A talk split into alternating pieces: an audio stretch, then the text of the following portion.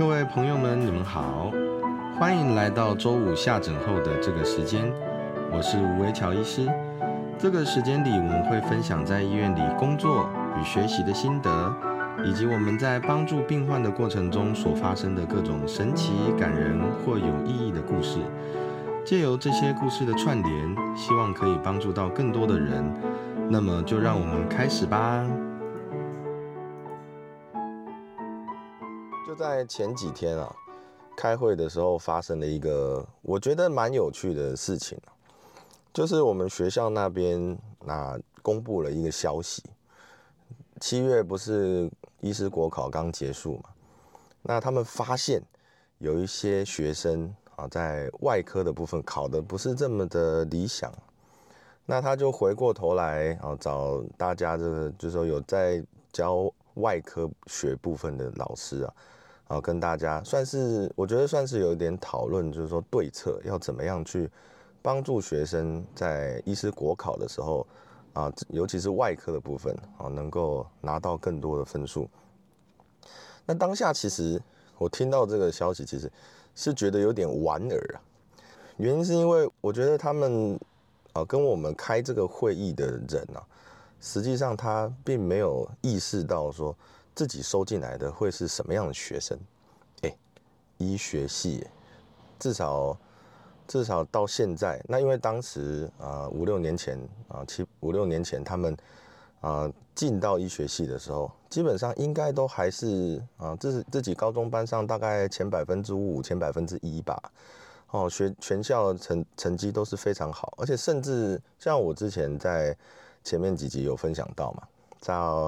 到我到阳明去申请的时候，那我就是因为不知道要参加自工。啊，所以自工的成绩是没有拿到，所以我参加阳明申请的时候，基本上是第一关就直接被刷掉了。哦，等于是说你笔试成绩考得很好，那口试他也让你考，但问题是你没有自工成绩啊，那基本上就就不太可能上去啊。那这个自工成绩，我们当时在啊在南部虽然也是不错的学校，但问题是。我怎么会知道他申请需要自工成绩这个门槛呢？所以我那时候就觉得很困扰，说：哎，到底是有哪些啊哪些同学啊，他有什么这么神通广大，他可以知道说：哎，我哪个学校申请的时候需要什么样的门槛那至少就我所知，这个学校它的申请入学的。好，那推甄入学的学生人数是很多的，等于是说他主考官好，或者是当年的老师们，他觉得，哎，我希望收到什么样的学生，他各种千变万化，百中选一，千中挑一的一个状况之下，其实这些学生都是非常非常厉害。那你你要说他们是考试机器呢？呃，我也我也觉得某一些部分是啊。哦，那像我们之后分享一下，说我的同我观察我的同学的情形。哦，那大家就可以看得到，就是说，我这些真的真的很会考试，可以挤入所谓的啊大学大考窄门的这些啊同学们啊这些人士们哦，他是实际上他是多么的专业哦，其实他考试对他们来讲，其实是一个已经是一个技能了。那所以也就是说啊，学校啊行政老师行政单位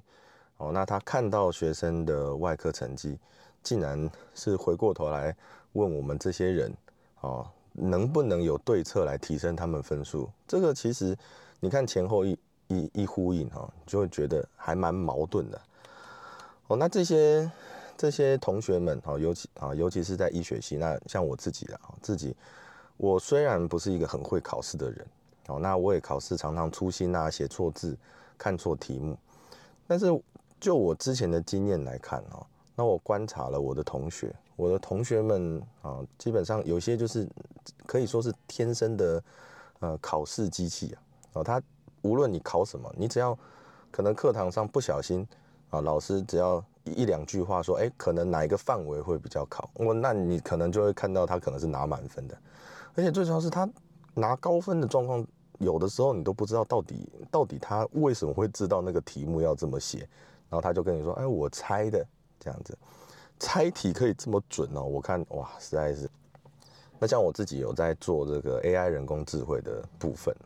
那其实就会了解一件事情，就是说 AI 实际上它是训练这个模型哦。那当它的这个呃算是损失啊，就是说它回答出来的答案，你认为它比如说对与不对？如果是不对答案，当然就是一个损失嘛。它把啊训练的过程中，哦，那强化这个模型能力，让损失可以下降到最低。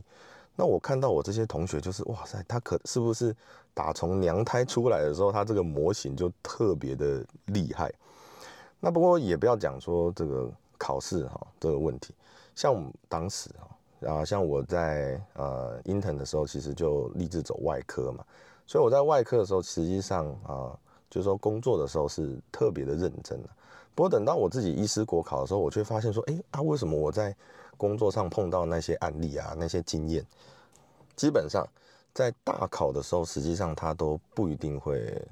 不一定会出题目来考你。那那时候我就觉得很灰心呐。自己经过一段时间训练，那当然心态上要调试了。那又观察一些同学的一些考试的方式之后，那我得到一些经验，蛮想要跟大家分享，就是到底考试要怎么考。哦，那我相信就是说。大考刚结束的同学们，或者是正在准备大考的人，其实听到这个原则哈，我相信应该会蛮有帮助。那我慢慢来解释哈。那首先就是说，我要先讲考试的三个原则。那我先先先把这三个原则讲讲完，那我再跟大家解释这三个原则大概会是怎么样去实行。首先第一个就是说，看清楚题目。OK，第一个看清楚题目。第二。跟老师、跟同学去讨论啊，这是第二个。那第三个就是心态上要保持平常心啊。所以这三个其实念起来非常简单。第一个看清楚题目，第二个跟老师、同学讨论，第三个平常心。那这三个听起来好像是有一点有点废话的状况哦，其实不是哦。好，那我我慢慢跟跟大家解释。首先第一个是看清楚题目。看清楚题目的意思，就是说，我们像像我们现在是老师嘛，有时候会回过头来出题目来考学生。那我们会出到题目的时候，其实就会就会回去翻书。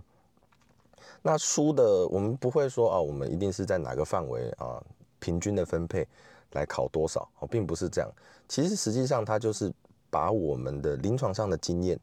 去跟你书上的知识做结合之后，那我认为重要的。而且甚至是呃，通常老师们会去认为，就是说考试应该是要考那些同学可能平常会有一点听到，但是不会这么清楚的一个部分。哦，所以问题就来了。我当年考试的时候，我也不知道这种状况，所以等于是说我都是看说，哎，我我平常会碰到很多的哦，那比如说工作上常用到的知识，我就把它多看点，就是发现说，哎，考试好像好像准备考试这样子准备是不够的。应该甚至可以说是方向完全错误啊，是不是应该要看一下，就是说，呃，那些在课本啊或者是 paper 上那些比较少出现案例，其实当然也不是，就是说出题的时候，它其实出题的一个方向啊，实际上它是要把知识跟实物上做结合了，所以它会有一个呃，会有一个观念啊，就是说一个出题的把一个出题的方向，呃，朝一个方向去。举个例子来讲，就是说，好像比如说我们胸腔外科的，如果我今天要考学生说，OK，那气胸啊，气胸这个手术来讲的话，哦，有哪一些啊条件其实是应该要建议患者手术？那我们当然在课本上哦，其实呃，你就会拉一拉，大家看到很多很长的段落嘛，哦，就是说，啊，这个这个段落是在讲说，哎，因为什么原因，所以他什么证据哦显示他应该要手术？那另外一个段落就会讲说，哎，那因为，呃，这个患者又碰到什么状况，所以他应该手术。那实际上我们在考试的时候，其实就是啊，像现在至少大家很常见选择题嘛，那不然就是有的时候就是情境题，比如说我设计一个患者啊，来到急诊是什么状况，好，所以你应该要知道，就是说他其实是需要手术的一个患者，所以你就是依照这个想法去回答啊以下的这些问题，这样子。那实际上它是一个有一点经过整理的，哦，都是把实物跟啊知识做结合之后，然后把它变成题目。其实刚刚讲就是一个很好的例。那所以看清楚题目的意思，实际上是要呃看到这个题目背后的这个出题方向。这个第一个原则，当然也就是说，你题目看的越多哦，比如说考古题啦，像台湾其实都很很习惯看考古题嘛。那尤其是大家我们也不会演呐，一师国考其实就是啊都会有很多考古题可以来参考。那你去看那个题目的时候，其实并不是背答案，并不是说这个题目啊什么样的啊出题目啊就应该要对应什么样的答案，当然不是啊，其实是看这些题目去了解到背后，就是说。这个题目出出来的时候，他大概会是想要考什么样的东西？那我相信，其实，呃，我观察我同学这些人，他考过这么多考试，好，那甚至有一些是检定考啦、执照考，所以他们的经验其实都带给我们一个呃方向，就是说，你一定要看到题目背后它出题的一个方向。哦，你只要知道它这个题目后面到底是在考什么样的一个。价值或者想法的时候，其实你就很容易啊，用猜的其实也能够猜得到题目的答案了。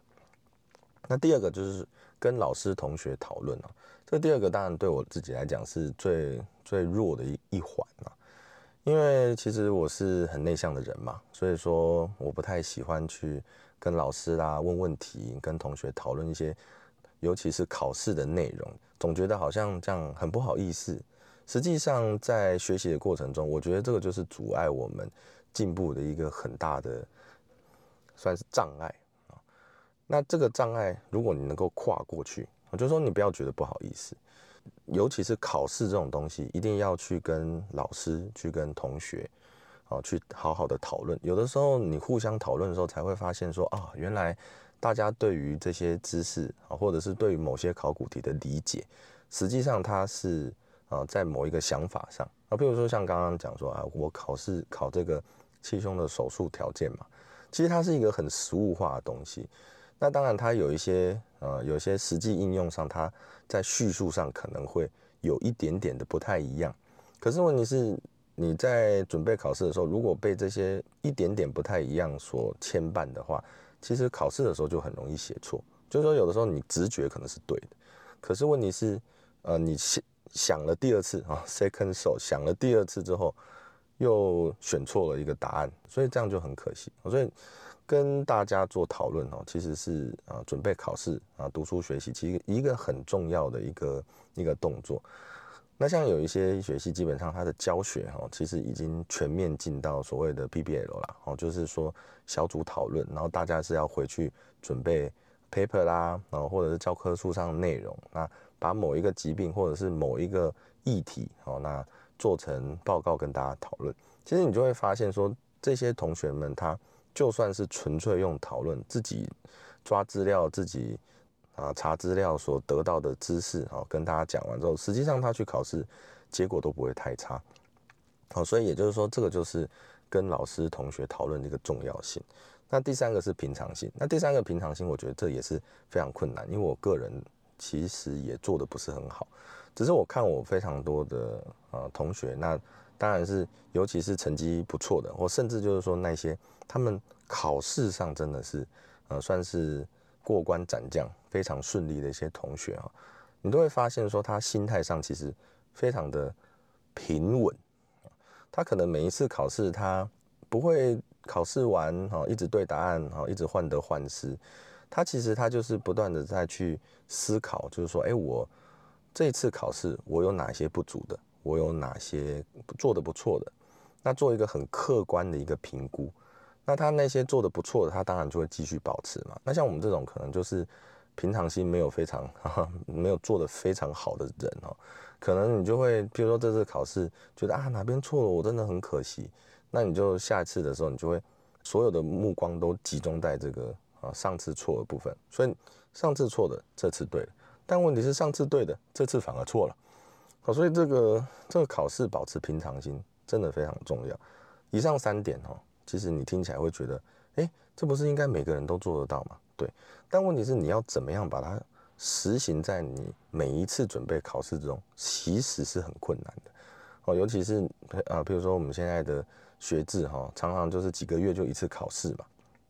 啊，莘莘学子其实都会，啊受到来自各方的压力啦，无论是啊大家的期待啦，或或者是家家长的期待啦。那其实你不要看，就是说成绩好的同学，其实实际上他得到的压力哈，实际上比你想象中更高。所以其实我们也常常碰到啊，有一些有一些同学，他可能在一个非常大的压力之中，原本表现都非常好，可是可能就是压力累积到一个点了吧，他没有办法去适应的时候，反而啊，反而对他日后的这个表现，或者是我们就单纯讲考试的过程。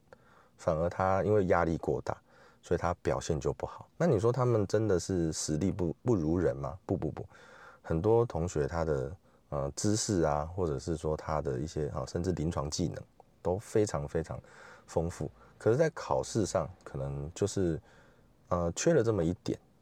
那像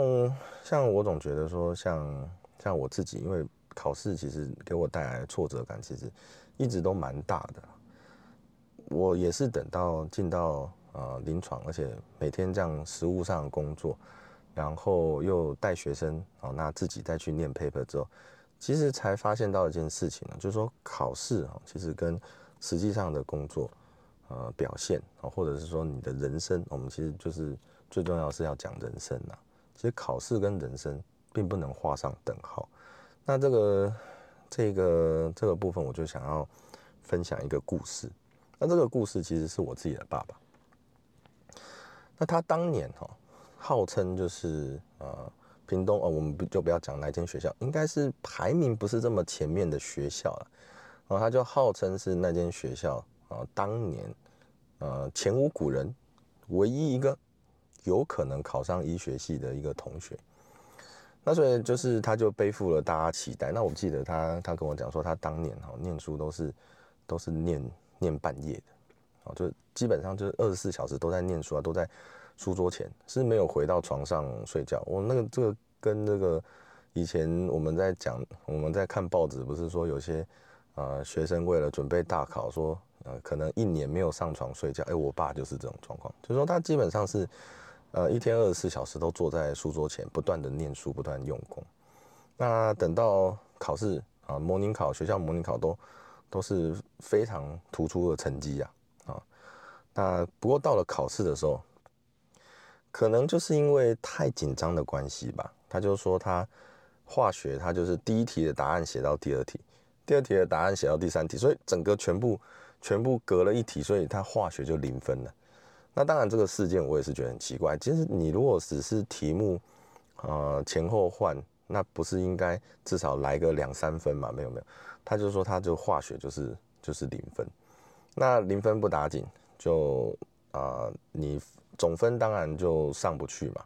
那总分上不去之外，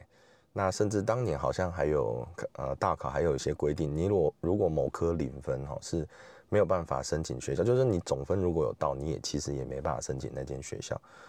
所以他就非常可惜，大学背负了这么多人的期待，但是他就没有考上。那没有考上之后，他就辗转，然后就当，他就说他就当兵，然后有一点可能是有一点自暴自弃的成分在里面，所以他就啊就工作了，然后后来也结婚了，后来也有小孩了。那因为经过了一段时间工作不稳定的状况，所以他就说好，那他还是要去去工作嘛，找一份工作。那当时他的。他最好的选择就是考这个公卖局啊，就是台湾以前有这个烟酒专卖的一个状况哦，所以说现在现在好像还有现在，因为我有最近也碰到一个病人，他是公卖局的哦，那这些其实工作非常辛苦啊，大家讲的都一样，就是呃在毕竟是工厂嘛，在里面噪音非常严重，然后你不断的要搬各种重物啊，如果就算是业务啊，比如说你如果是要呃，跑这个烟酒的业务也是非常繁重，哦，在外面呢，嗯，有的时候三餐可能也不是很正常，那上班下班时间也也都不固定，而且上班时间其实也都非常长，所以他当年就是呃，在这种状况之下，无可奈何状况之下，他去考这个公卖局，那等于是过了一段时间，他重重新拿回这个书本的时候，他说他这个。拿到书本在看题目的时候，这个字字每一个都看得懂，但问题是每一个题目都已经看不懂了，就等于是你离开书本太久，或者是你离开那种考试那种状况太久，其实你已经有一种解离的那种感觉了哦，自己人好像已经被抽开那个环境太久的这种情形。不过可能是环境压力使然啦，因为毕竟这份工作对当时我。爸爸来讲是很重要，他是一个养家活口一个一个一份工作，所以他变成是他硬着头皮，好去去考这考这个考试，那很幸运考上了。那考上了之后，他就在这个公卖局就经历了一一段蛮长的时间呐，就是其实简单讲就是做工嘛，做工的人。那你说他有没有？就是说，对自己的那种人生啊什么的，出现过很多的一些后悔啦，或者是说，呃，一些反思，其实一定是有的。尤其就是说，呃，他的呃兄弟姐妹、爸爸都是教育界的，所以等于是一群老师之中，那他常常就在讲说，哎，一群老师中出了一个他这个做工的。那虽然当然现在以我们现在的价值观来讲。做工没有什么不好，其实你只要是个稳定工作，然后你对得起自己，不就好了吗？不过当时在他那种家庭环境背景之下，其实心每天就会一直沉沉浸在，就是说啊，我身边都是老师哦，所以那我一个做工的那种那种感觉啊，所以所以他在大概在应该是在三四十岁的时候就就参加了各一些啊。各种转职考试啊，比如说室内设计啦，然后消防士啊这些，那这些考试基本上，就我所知，最后的结果都都不好，就是可能考了两三次都没有上。其实我印象最深刻就是，啊，他有一次他这个某个考试又没有过，但是这个考试好像已经准备了大概好好多年了。那没有过的，知道没有过当下就非常的感到非常的气馁，就说：“哎，我我是不是是不是人生就就这样？”我我当时已经算是蛮懂事了，所以看到这种状况，那你回过头来想的话，你就会知道说，呃，你你身为一个身为一个爸爸。那你的小孩可能已经年纪比较大，但是你自己好像想要改变你的人生，不断的去努力，却呃感觉好像是人生不断的给你给你呼巴掌那种感觉。那在那个当下，就是说愁云惨雾啦，嗯，就是我们常常就讲用愁云惨雾来形容这这段时间这样子。那经过。经过我我我们就继我们当时家里面当然就是继续生活下去嘛，也就是说人生其实没有什么停下来等你的这种情形啊，所以他也只能够振作起来。那他振作起来的方式就就不太一样，他就说好，那我要去念一个大学。哦，回过头来讲才发现说这个时候其实他并没有大学学历，对，因为他当年大学是化学零分嘛。所以他是没有大学学历的，所以他就说：“那我还是去念一个大学，看能不能争取到更好的这个人生跑道。”所以他就去考了大学的夜间部，这样子。哎，这次就蛮幸运的。可能毕竟就像我们刚刚讲，你准备考试久了之后，你对那个你知道那个考试怎么考的嘛？你已经不再是就是说离开书本太久的那个人了，所以回去考，哎，就夜间部就考上了。那也蛮幸运的，经过这么多年的考试，哈，就他考完了之后，他的成绩竟然在班上还是算排蛮前面，所以人生都没有白费了，哦，那蛮前面他就可以选这个教育学程，所以绕了一圈，你就发现说他人生就从，呃，从大家都看好他可以去考医学系，结果没考上，不但医学系没考上，连大学都没考上。那好不容易考进公卖局，做了一段时间之后，做了等于是耳朵也也中听了，然后呃有些身体职业伤害很多很多，那体力已经没有像以前这么好的状况之下，绕了一圈，他去念了一个大学，顺便念了一个教育学程，然后就把教师执照考到了。那当然，教师真是那是另外一个话题啦。哦，那我知道今天大概三十分钟也讲不完，那我直接跟大家讲结果，就是他现在也是一个老师。那曾经有机会就是说，呃，去考校长，不过那个那个有的时候牵涉到一些呃个人意愿呐，还有一些环境因素，其实不一定是一件更好的事情。不过，呃，这整个过程中。啊，我看在眼里啊，我们就我就会觉得说，我只能够说敬佩一个四十多岁的人啊，他为了要啊改变他的人生跑道，感觉上就是为了要改变自己的人生轨迹，他要怎么样去努力呢？我觉得用想象的其实非常困难，但你实际上在你眼前发生的时候。你就觉得说，这整个过程其实是非常感人的。那如果说这是你的爸爸，其实你的感受会更加深刻。你会觉得说，他为了要啊，为了要改变自己的人生，让他能够啊完成一些理想。那当然，当到老师是不是完成理想？这个我觉得不一定。不过四十岁你还要去考一个学校，然后说。再再继续考试，然后考到教师执照，然后再回到学校去当老师，这个完全跟之前的人生经验完全不同的状况，我觉得它是一个非常非常困难的一件事情。我爸爸当然不是一个非常有名，然后当然他在他自己讲，他也不是说他是一个很厉害的人，但是看在我们。小孩眼里就会觉得他很厉害，因为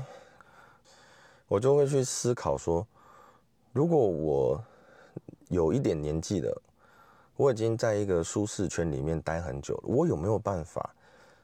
为了改变我自己的人生，为了完成某些理想，我去跳出我的舒适圈，那又去做这种